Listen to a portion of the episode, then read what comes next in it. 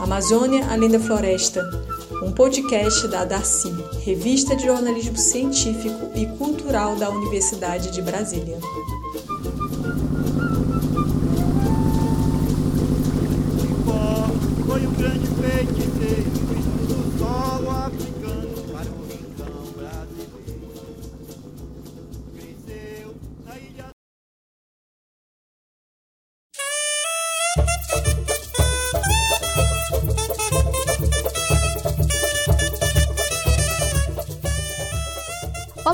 Pessoal! Tô de volta, já tava com saudade de vocês. Eu sou Serena Veloso, jornalista da SECOM, Secretaria de Comunicação da UNB, e este é o Amazônia Além da Floresta, um espaço para ampliar os horizontes sobre a Amazônia e falar sobre desafios e experiências inspiradoras vivenciados pelos povos da floresta. Vocês escutaram no primeiro episódio desta série o relato sobre os preparativos da viagem realizada no final de 2019 pelo projeto Vivência Amazônica, a região onde está a maior floresta tropical do planeta. A iniciativa, coordenada pelo Núcleo de Estudos Amazônicos da Universidade de Brasília, aproxima a academia da realidade dos povos que vivem no bioma. Acompanhei as atividades da quarta edição do projeto de extensão para uma reportagem especial da revista Darcy.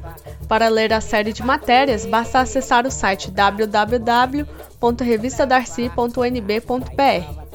E neste podcast vocês conferem mais detalhes sobre essa viagem que mudou o meu olhar e o de muitos estudantes sobre a Amazônia. No nosso segundo episódio, conto como foi a chegada dos integrantes do projeto Abreves, cidade paraense situada na maior ilha marítimo fluvial do mundo, a Ilha do Marajó. Esse foi um dos pontos visitados pela vivência amazônica na região norte do país. Também compartilhe nossas primeiras experiências no município, que possui um dos menores índices de desenvolvimento humano do Brasil e hoje se encontra em colapso por conta da pandemia da Covid-19. Então, você que está em casa, isolamento social, eu espero que sim, Procura um cantinho confortável, relaxa aí, plugue o seu foninho de ouvido no celular ou no seu computador e aumente o volume. Se você infelizmente tem que sair para trabalhar, se cuida, se proteja bem direitinho, como você puder. E aproveita também o que eu tenho para te contar, porque o Amazônia Além da Floresta está no ar.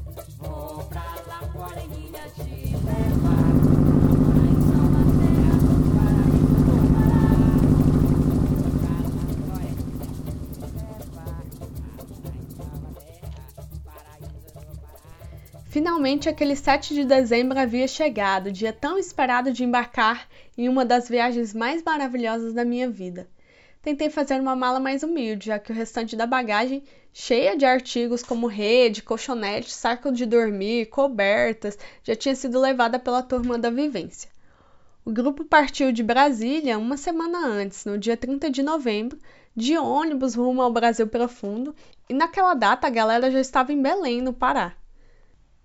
Nesses poucos dias de trajeto, os universitários puderam se aprofundar ricamente no conhecimento dos modos de vida de extrativistas, agricultores, quilombolas e assentados deste bioma importante do Brasil.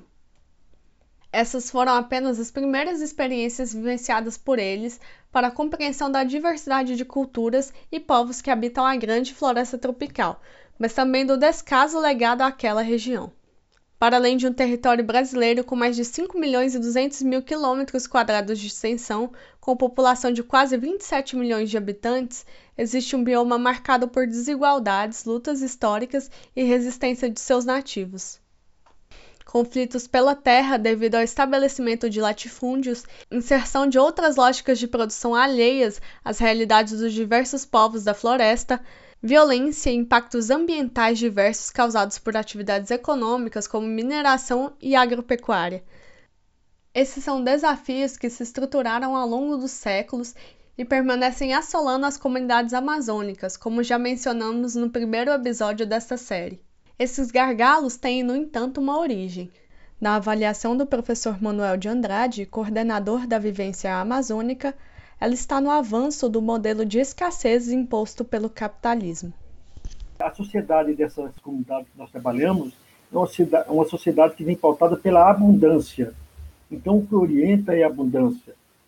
é você ter é, bens de uso que sejam fartos, né? que, que, por exemplo, pensando no alimentar, ele é um, um bem tão farto alimentar que também é um, é um bem para a saúde, é um bem para a cabeça, para o membro, ou seja, as pessoas vão encontrar nessa nesse espaço, nesse meio natural, é, um conjunto de bens que serve pra, de alimento, serve para rituais, serve para, entre aspas, é, se medicar, né?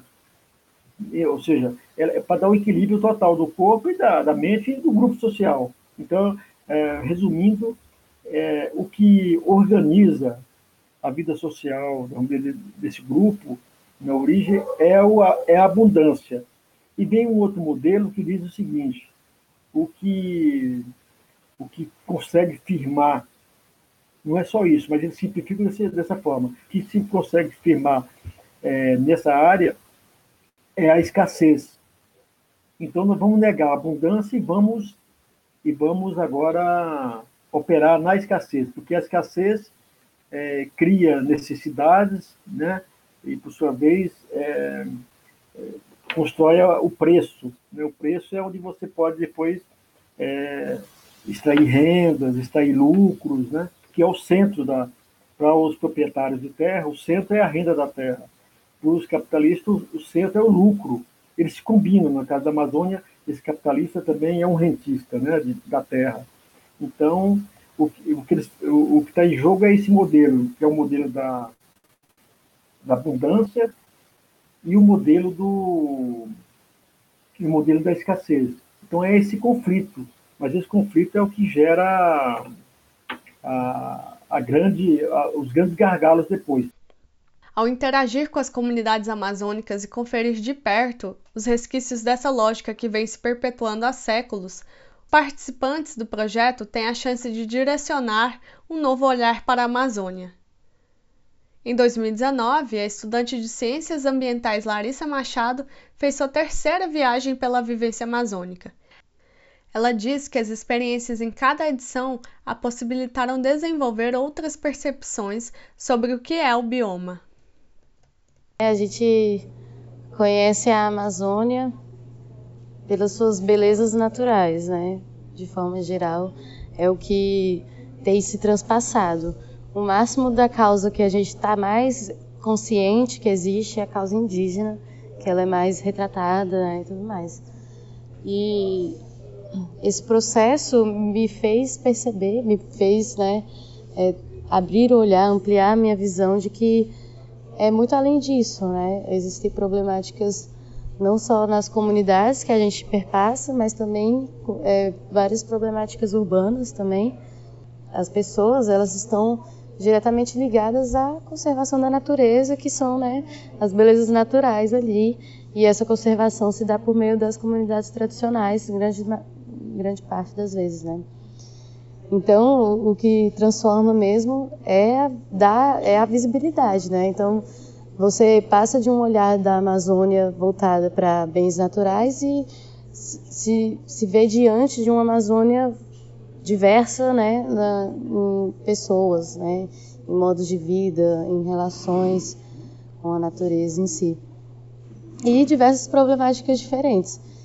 Ampliar a visão sobre o território que nunca havia visitado era também minha perspectiva. Depois de dar início a essa aventura, esse desejo se tornou cada vez maior. Naquele dia 7, viajei milhares de quilômetros de Brasília a Belém em voo de 3 horas para ir ao encontro da equipe da vivência. A passagem pela cidade histórica de mais de 400 anos seria breve, pois outro destino estava em nosso horizonte.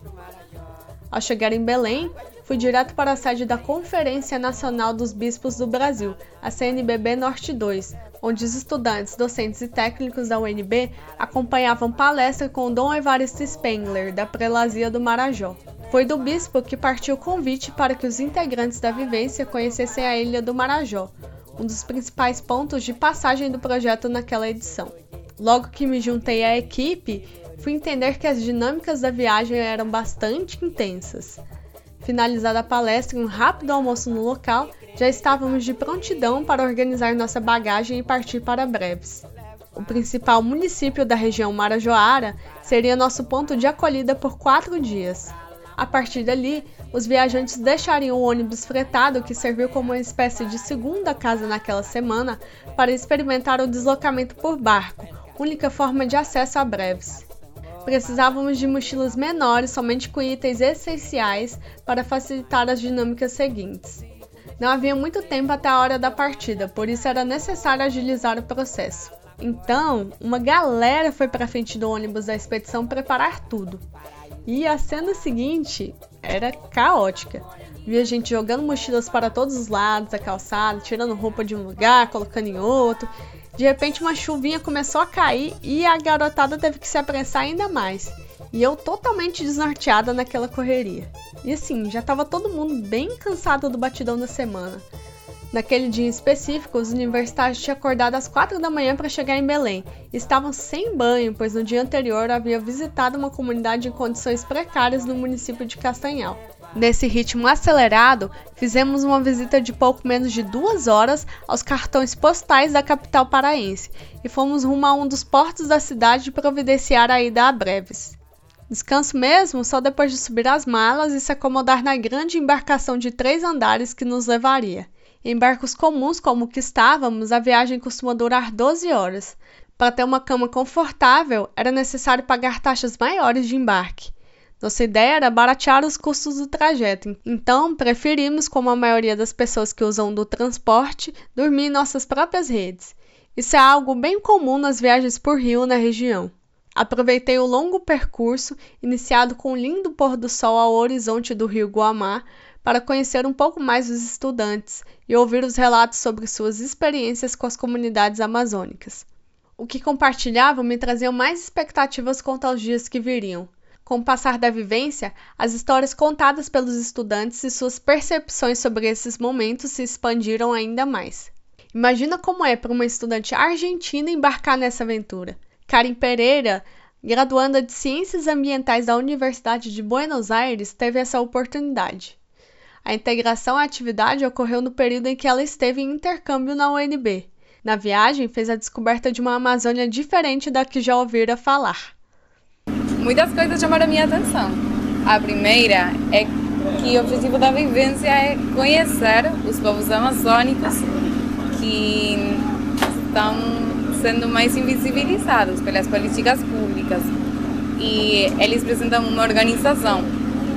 Uma das coisas que chamou minha atenção foi a participação das mulheres nessa organização, tanto nas quebradeiras de coco, no estado de Tocantins, quanto as camponesas da, do Maranhão e outro tipo de lideranças do estado de Pará.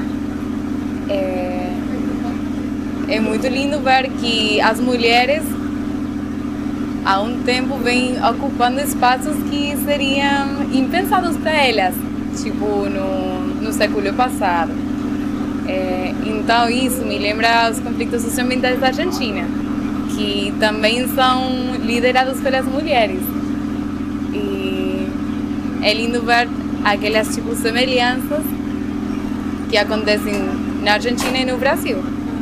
Bom, vocês vão poder conferir mais sobre esses relatos, esses olhares lançados pelos estudantes sobre o bioma. Pois então, voltando à nossa história, depois de uma noite de sono bem agitada no barco, com direito a enjoo por conta do balanço das águas e inúmeras reviravoltas na rede, já que essa era a minha primeira noite completa assim dormindo numa rede, fui acordada junto com todo mundo às seis e tantas da manhã por um barulho assim ensurdecedor de buzina. Era um indicativo que havíamos chegado em breves. Bate forte no meu peito, sinto vontade de voltar pro Marajó, rever paisagem, passear nos lindos campos, rever fazenda da terra do Caripó, rever paisagem, passear nos lindos campos. Mais um sobe e desce de bagagens, estaríamos na prelazia do Marajó, onde fomos acolhidos durante os dias de visita à região.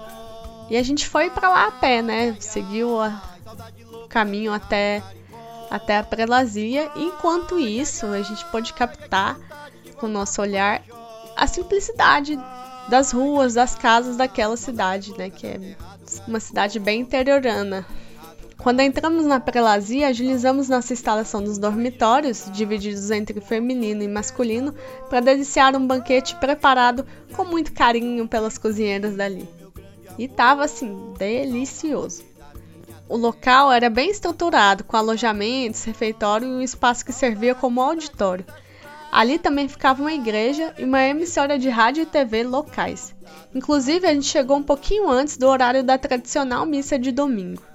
Queríamos conhecer a comunidade do município e entender melhor os desafios vividos por aquela gente. As nossas primeiras impressões de breves vieram do curto trajeto até a prelazia, mas também dos relatos de professores, estudantes das universidades locais, além de líderes comunitários e religiosos que nos encontraram para uma roda de conversa naquela manhã.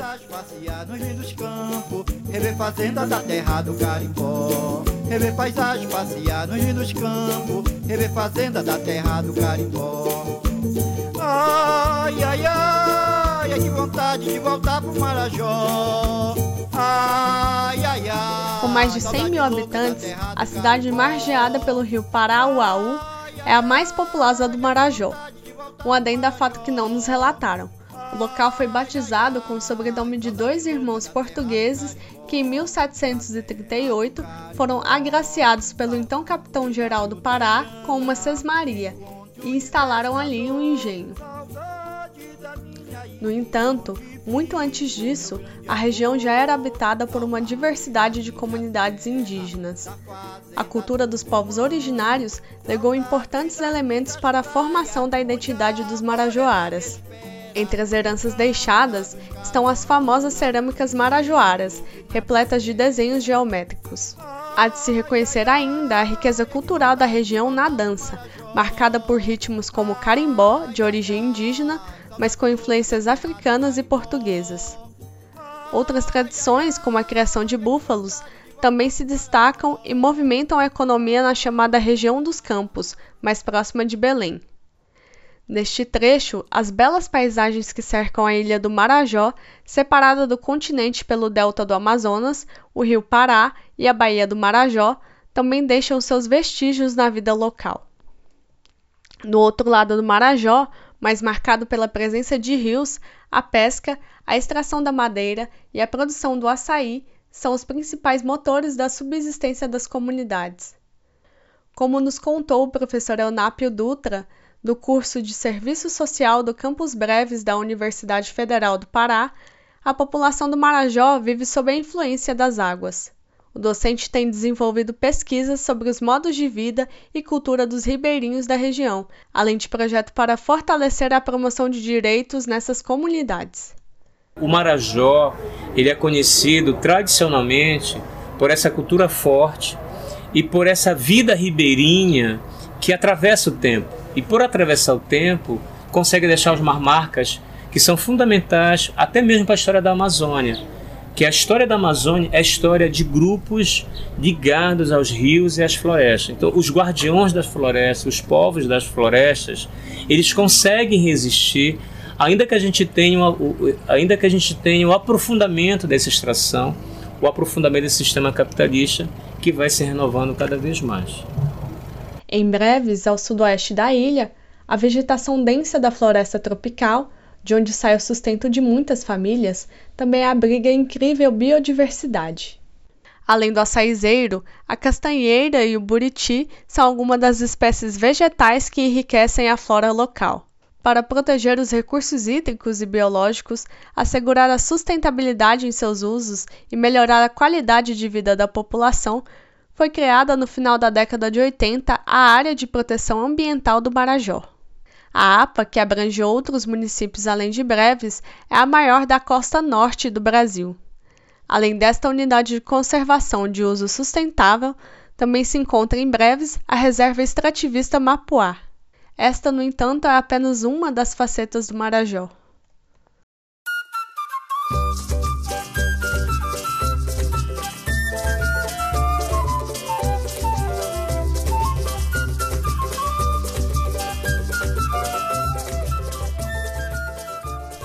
Se por um lado as maravilhas da região são inúmeras, por outro, os desafios existentes são grandes. E foi esse oposto que os participantes da roda de conversa nos apresentaram com mais detalhes. No Marajó estão alguns dos municípios com IDH entre os 50 piores do Brasil. Breves mesmo está nessa lista. Os últimos dados levantados pelo Instituto Brasileiro de Geografia e Estatística, o IBGE, mostram que quase metade da população de lá vive com até meio salário mínimo e 94% da cidade não tem rede de esgoto. Falta de saneamento básico e precariedade na oferta de educação também estão entre os problemas relatados pela população. Essa é a realidade observada por Dom Evaristo Spengler desde sua chegada ao Marajó em 2016 para assumir a prelazia local. As políticas públicas chegam de forma muito frágil e muito inadequada, né? É, muitas escolas do interior do, dos municípios de Breves, Anajás, Melgaço, você vai contar com 80 dias de aula no ano letivo. E a pergunta por que, que tem tão pouca aula? Em primeiro lugar, porque é, muitas vezes o professor é da cidade e ele vai para o interior, nem sempre chega lá na segunda-feira. Quando volta para receber, vai fazer as compras e ali nisso vai uma semana. Quando o professor está no local, é, muitas vezes a lancha que leva os alunos não tem combustível. Outras vezes que o, o aluno e o professor estão lá, não tem merenda escolar. Mesmo assim, dão aula com os alunos com fome. Mas a, a quantidade de, de dias no ano letivo não ultrapassa 80, 100 dias. Então, uma educação muito fraca, né? E eu já encontrei é, alunos da quinta série que não conseguem ler a palavra lanchonete, né, por exemplo. Então, imagina ler uma frase ou interpretar um texto. Entrevistado por Vinícius Acioli, cinegrafista da UNB-TV que também participou dessa edição da Vivência Amazônica, o bispo denunciou situação ainda mais preocupante na região. Um outro problema muito sério que eu me defronto aqui na Amazônia e de modo especial no Marajó é a questão do da exploração sexual né, e do abuso sexual. O abuso sexual começa a acontecer dentro das famílias. E muitas vezes a própria família é que incentiva uma filha de 10, 12, 14 anos de ir vender ah, uma castanha, palmito nas balsas ou nos navios que passam, trafegam pelos rios eh, do Marajó. Mas na verdade a gente sabe que o objetivo de enviar a filha pequena é de fato que ela seja explorada sexualmente, ela volta com um pacote de biscoito para casa, um litro de combustível para a lamparina, ou com 5 ou 10 reais. Então, as crianças são usadas hoje como mercadoria, são muito abusadas é, sexualmente, né? E existem pessoas recebendo é, dinheiro até em função desse, de, dessa exploração sexual. Isso acontece no interior, e também acontece nas cidades. Vocês vão agora à cidade de Breves, a cidade de Breves talvez seja onde o problema seja mais grave em todo o Marajó. Mas não só a exploração sexual, também o tráfico de pessoas. Eu, quando cheguei ao Marajó, ouvia falar de tráfico. Chegando aqui, eu encontrei pessoas traficadas que foram repatriadas. Por exemplo, em Portel, é, recentemente me contaram que cinco pessoas, cinco crianças vinham de um navio de Portel e uma senhora se aproximou de uma das supostas mães, porque a criança chorava muito, e disse: Dá de mamar para essa criança, está com fome. E depois descobriu que a criança não era filho daquela mulher e que ela tinha sido trocada, a criança tinha sido trocada por uma cesta básica. E as cinco também que choravam ali em volta, todas as cinco tinham sido trocadas. Né? E o mais grave do que isso, estavam registradas em nome dessas mulheres como se fossem mães. Então, supostamente para tráfico, essas crianças foram levadas. Né? Pois é, esse é um cenário muito triste e reiterado por muita gente que conhecemos o Marajó. As dificuldades para lidar com a questão são muitas, mas o enfrentamento tem se dado com o apoio das instituições religiosas. O próprio Dom Evaristo integra uma comissão especial de enfrentamento ao tráfico humano da Confederação Nacional dos Bispos do Brasil, que tem atuado na promoção dos direitos nas comunidades. Mas a situação de descaso não se resume à questão. São evidentes os entraves no acesso a transporte público em uma região onde os deslocamentos são feitos basicamente por barcos. O monopólio de empresas que atuam no transporte hidroviário resulta no encarecimento do serviço ofertado. Para Jefferson Demetrio, estudante de saúde coletiva, todas essas questões afetam diretamente a qualidade de vida da população. Principalmente sobre a região do Marajó, que a gente inclusive passou pelo município de menor IDH né, do Brasil, e assim, é, o que a gente consegue observar é que todas essas questões, desde o do, do monopólio do transporte, saneamento básico, a violência, o tráfico de, de, de mulheres, é, a exploração infantil, a exploração sexual infantil. Tudo isso são determinantes e condicionantes de saúde. Tudo isso vai afetar em algum nível a saúde individual ou coletiva. Outras deficiências na garantia de políticas básicas são observadas justamente na estruturação da saúde pública no Marajó como um todo. Os serviços disponíveis em algumas comunidades ribeirinhas são precários e há dificuldade de acesso por essas famílias às unidades urbanas em função da necessidade das travessias pelos rios. A situação se agrava ainda mais no atual contexto de pandemia da Covid-19. Breves dispõe da única unidade de pronto atendimento existente em toda a região do Marajó. Atualmente, a cidade tem recebido pacientes com Covid-19 de outras seis localidades próximas. Breves teve uma das maiores escaladas do país no número de mortes pela doença entre o final de abril e meados de maio. Quase um quarto dos habitantes de Breves já havia sido infectado pelo novo coronavírus no final de maio, segundo o levantamento da Universidade Federal de Pelotas. Nos hospitais, faltam leitos de UTI e respiradores. O retrato de desigualdades se estende à exploração do trabalho e aos conflitos pela terra ocasionados pela posse indevida de áreas públicas por fazendeiros. Na verdade é que as terras aqui do Marajó elas são quase na sua integralidade terras públicas, seja do Estado, seja da União. Então, é, mesmo assim, tem quem se entenda dono e porque tem poder econômico e poder político, é, controla e explora as comunidades. Então, esse é um ponto que a gente tem percebido, é uma situação de, violação, de violência estrutural que nós estamos enfrentando junto com as comunidades. E como? Nós sempre trabalhamos na perspectiva de ajudar o povo a entender que não somos nós que vamos resolver. E aliás, nem sabemos se vamos resolver, mas o importante é estar em estado de luta. Essa que vocês acabaram de escutar é Sandra Araújo dos Santos, que faz parte da congregação das Irmãs de Notre Dame e da Comissão Pastoral da Terra do Marajó. Ela tem acompanhado a situação das comunidades do Marajó em relação à violação de direitos. Apesar de a atuação da CPT se restringir especificamente a questões relativas à terra, Sandra não deixa de ouvir em seu dia a dia outros enfrentamentos vivenciados pelas famílias e também prestar o apoio. É aqui a problemática basicamente que é relacionada com a extração ilegal de madeira, extração de minérios assim como seixo, areia e a, a invasão do, dos territórios das comunidades por seja madeireiro, por grileiros. E aqui nos rios, ali em Portel, tem muito essa questão do, das invasões, porque elas ligam com o solo, com, com a terra firme.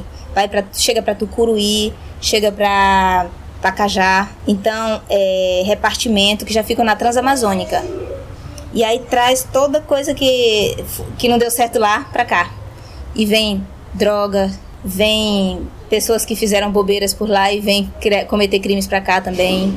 Vem desassossegando essas comunidades aqui ribeirinhas. Eu só estou aqui desde o ano passado, e o que eu tenho percebido é que tem uma demanda muito grande por apoio, por ajuda e pouca gente para ajudar.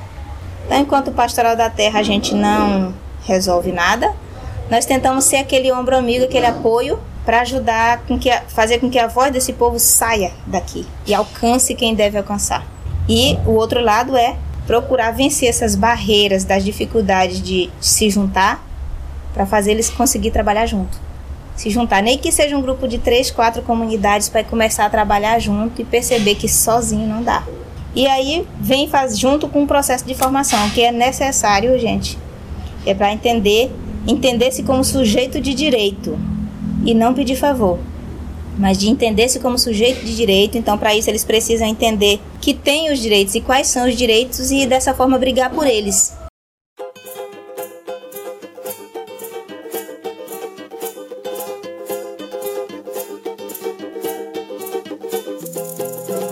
A extração da madeira de forma depredatória é uma questão que impacta não somente Breves, um município que cresceu em torno das serrarias, mas também toda a região amazônica.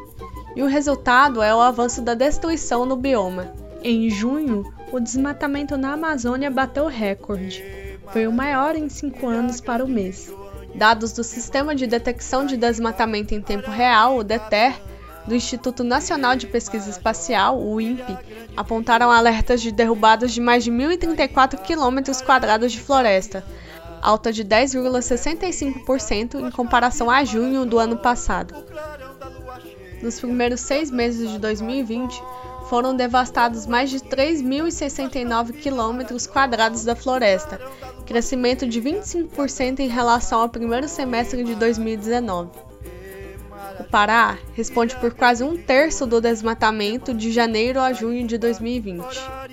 Os dados do DETER também mostram que o acumulado dos últimos 11 meses foi 64% maior do que o mesmo período do ano passado. Com a chegada da seca, espera-se que a situação piore ainda mais. A retirada da madeira, ou seja, o corte raso da floresta, não é, no entanto, a única nem a principal causa da devastação do bioma. Esse é, na verdade, o passo inicial para a ocupação indevida de terras públicas e grilagem para a utilização em atividades ainda mais destrutivas, como a agropecuária e a implantação de loteamentos. As consequências dessas ameaças ambientais também recaem sobre a população local. Perceber como essas questões tão sensíveis afetam diariamente os povos da floresta é a oportunidade que a estudante Larissa Machado teve durante a vivência amazônica. Antes eu que queria falar do desmatamento, é claro, o desmatamento ele é uma, um impacto socioambiental, né? Mas agora tem, eu tenho uma visão muito mais aprofundada de algumas das comunidades e de algumas das problemáticas. Então passa, deixa de ser aquela fala generalizada do desmatamento e passa a ser algo mais real mesmo do, do, do impacto do desmatamento, né, da, da, expansão da fronteira agrícola, é, da, da, da, própria agropecuária, da mineração, de tudo, né? A gente começa a ver o impacto disso nas pessoas, porque até então a gente vê é, em hectares desmatados, né? A gente fala assim, ah, foi desmatado tanto, mas o que, que isso significa? É, isso significa que pessoas estão perdendo seu espaço de, de autossustento, né? da coleta de recursos, pessoas estão sendo prejudicadas, envenenadas com, com, com agrotóxicos, ou sei lá, até mesmo mercúrio ou algum, outras toxinas advindas né, da exploração mineral. Pessoas estão sendo mortas por conflitos de terra, né, pela necessidade dessa expansão agrícola por parte do, né, dos ruralistas e né, desse pensamento capitalista. Então, assim, você sai do, do geral e você passa a interpretar assim, é, as problemáticas né, mais focadas nas pessoas e, assim, não só focadas nas pessoas, né, mas o assim mais, mais aprofundada mesmo, né, do que do que, que são essas problemáticas. A gente capta nessa fala da Larissa o quanto as consequências dessa exploração desenfreada da floresta estão interligadas nos aspectos sociais, ambientais e econômicos. Tudo isso em nome de um modelo de desenvolvimento que atende a interesses políticos e econômicos hegemônicos, mas pouco contempla as necessidades e lógica de vida de quem habita a floresta. Para o coordenador da vivência, Manuel de Andrade, o avanço desse modelo coloca em xeque toda a organização, mas também a relação desses povos com os recursos de onde retiram sustento. O que eu estou chamando de modelo propriamente dito, o modelo de produção, que é completamente diferente, esse modelo que produz mercadoria nessa lógica já desde a produção da borracha e até antes do pau-brasil, depois do algodão, para do próprio café, etc. É um modelo que está pensando muito mais os outros do exterior do que as sociedades locais e regionais. Né? Então, esse modo de produção também é diferente.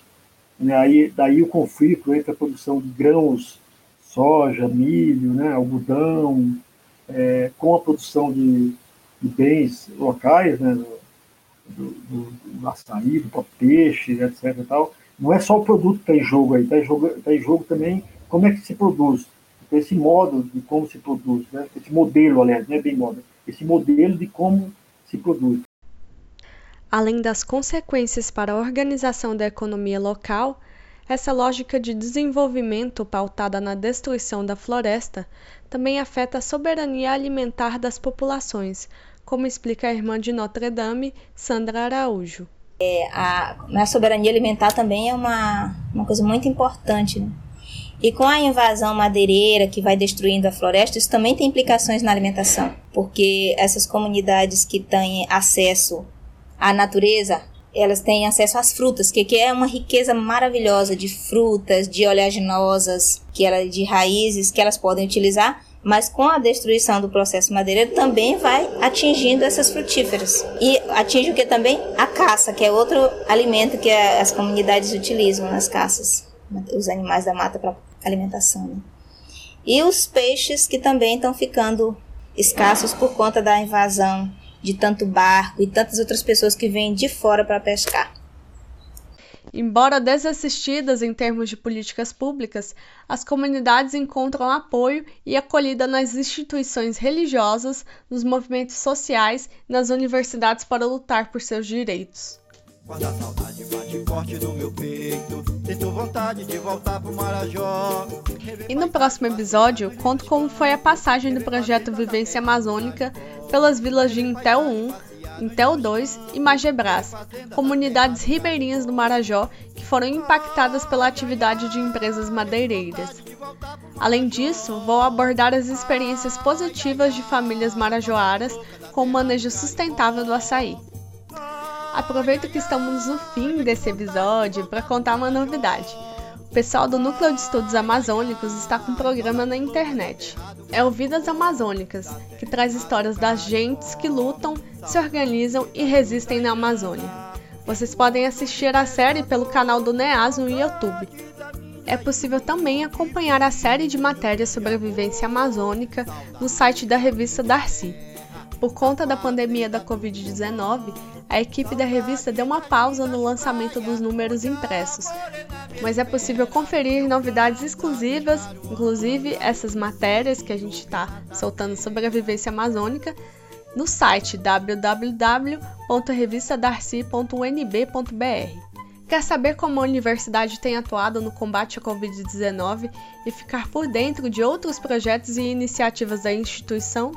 Todas as notícias estão disponíveis no portal unb.br e nas redes sociais da UNB, Instagram, arroba UNB, oficial, Facebook UNB, traço Universidade de Brasília e Twitter UNB, underline oficial. É isso, galera! Acabou! Foi muito bom compartilhar com vocês mais dessa riquíssima imersão nos contextos de vida dos povos da floresta. Se cuidem, fiquem em casa e até o próximo episódio. Bom, antes de mais nada, gostaria de deixar aqui um agradecimento especial a dois mestres da tradição popular do Marajó, o mestre Damasceno e o mestre Antônio Carlos Madureira, que gentilmente cederam algumas de suas canções para que pudéssemos trazer uma sonoridade bem alegre a esse podcast. Saudade da minha terra da fazenda Tucumã. Saudade das lindas praias, onde a morena me espera. E o canta dos caruana, que se ouve na tapera. Ai, ai, ai, que vontade de voltar pro Marajó. Ai, ai, ai, saudade louca da terra do carimbó. Ai, ai, ai, vontade de voltar pro Marajó. Este podcast é uma realização da revista Darcy, por meio da Secretaria de Comunicação da UNB.